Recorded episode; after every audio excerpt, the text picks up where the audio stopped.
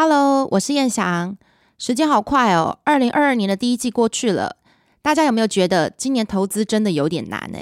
投资人又要紧盯俄乌战况的变化，还要关注联准会的发言。最近中国又常常无预警的封城封路哦，全球的股市也跟着上上下下。进入第二季会比较好吗？那就进入今天的 DJ 有事吗？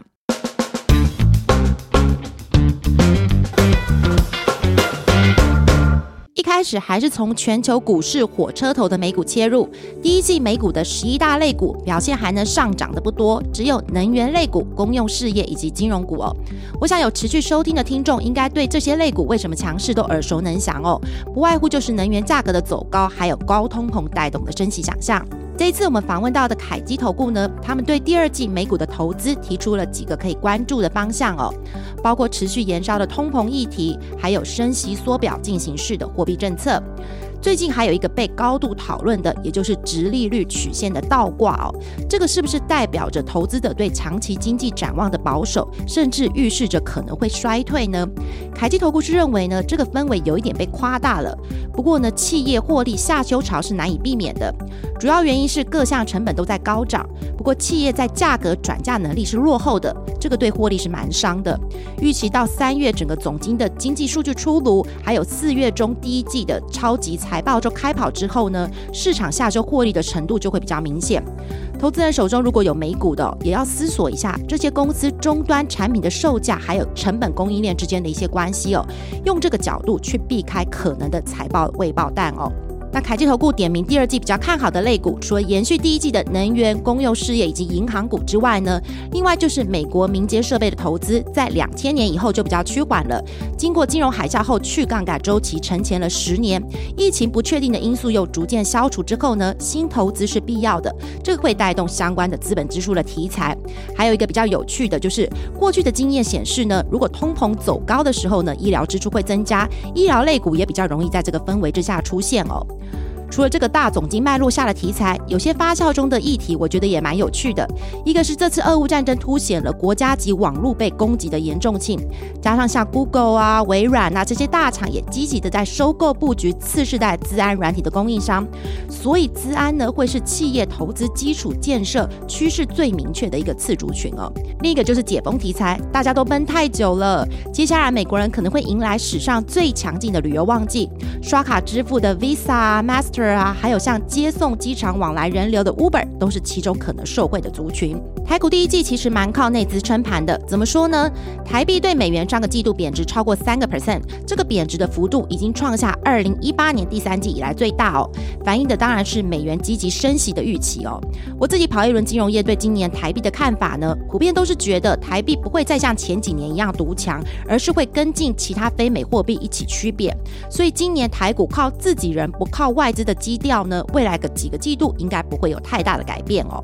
那未来两周台股的。重要大事多数是电子股，特别是一些法说会的讯息。半导体重要大事的立基电、台积电分别要在十三跟十四号召开法说，这两家我们会提前在月初预告。当然，就是因为台股投资人实在太关注这个这两家公司了。我们团队目前对半导体的看法是比较中性的，就像台积电董事长刘德英说的：“中国的封城、全世界的通膨会影响 PC、手机在内的消费电子的需求，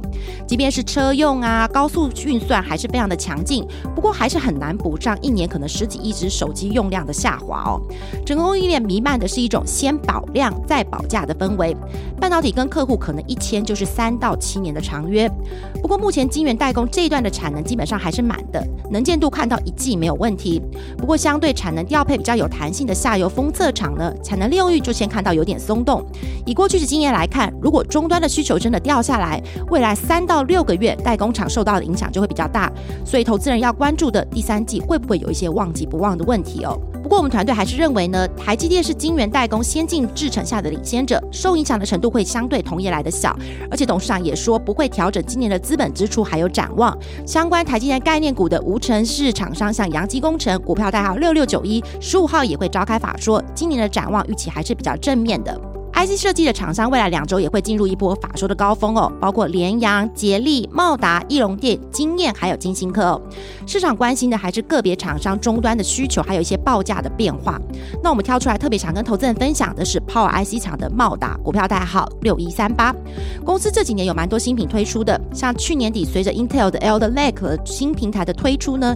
，DDR 的产品从过去电源放在主板上，开始移到了记忆体的模组上，一台 PC 使用量会比过去明显的增加哦。今年起，这个 DDR 的产品，DDR 五的产品用量会逐步的放大。另一个是第二季起，市场预期博通供料会比较转顺，新产品也会开始放量出货，今年的成长还是相对其他同业来的值得期待的。太阳能里面的联合再生、茂迪，未来两周也会有公开的活动跟法说。上半年来看呢，太阳能模组的展望都蛮明确的，主要是受惠今年会赶进度的一些装机潮，还有去年呢原物料大涨导致部分订单递延了。今年的市况呢，因为原物料比较平稳了，模组厂的价动率都有拉高。那这个联合再生在三合一之后呢，其实年度都还没有赚过钱。今年经营团队对转亏为盈蛮有期待的，那茂迪的市况预期也是比较偏向乐观的。船产未来几周也有零星的法说，包括最近股价蛮强势的风电概念股上尾投控，去年第四季毛利率回到两位数，比前一季度也转亏为盈了。我们团队是认为呢，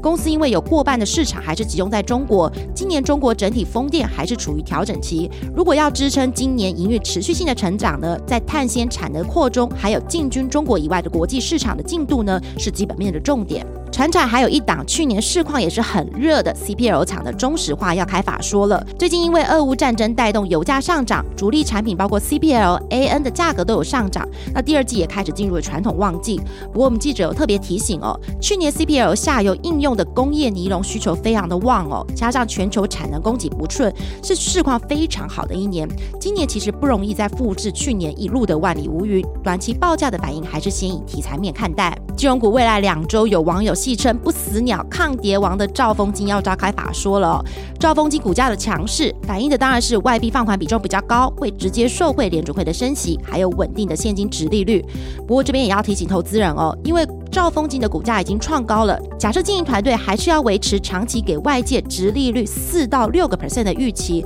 可能得搭配小额的股票股利哦。另外，就是以评价面来看，关谷金控目前的股价净值比都已经到了历史区间的中间值以上，要说便宜也不算很便宜。未来要还有多少的向上空间，就值得投资人思考了。反倒是有些民营金控的股价净值比还相对比较低，像是中信金，目前现金值利率还有四个 percent 以上。或是胆子大一点的投资人，可以趁股市大跌的时候逢低去卡位，像国泰金、富邦金的配股想象。最后一部分，我们通常会跟投资人分析过去一周的热门族群哦。我在跑选股的时候，真的发现。好难选哦！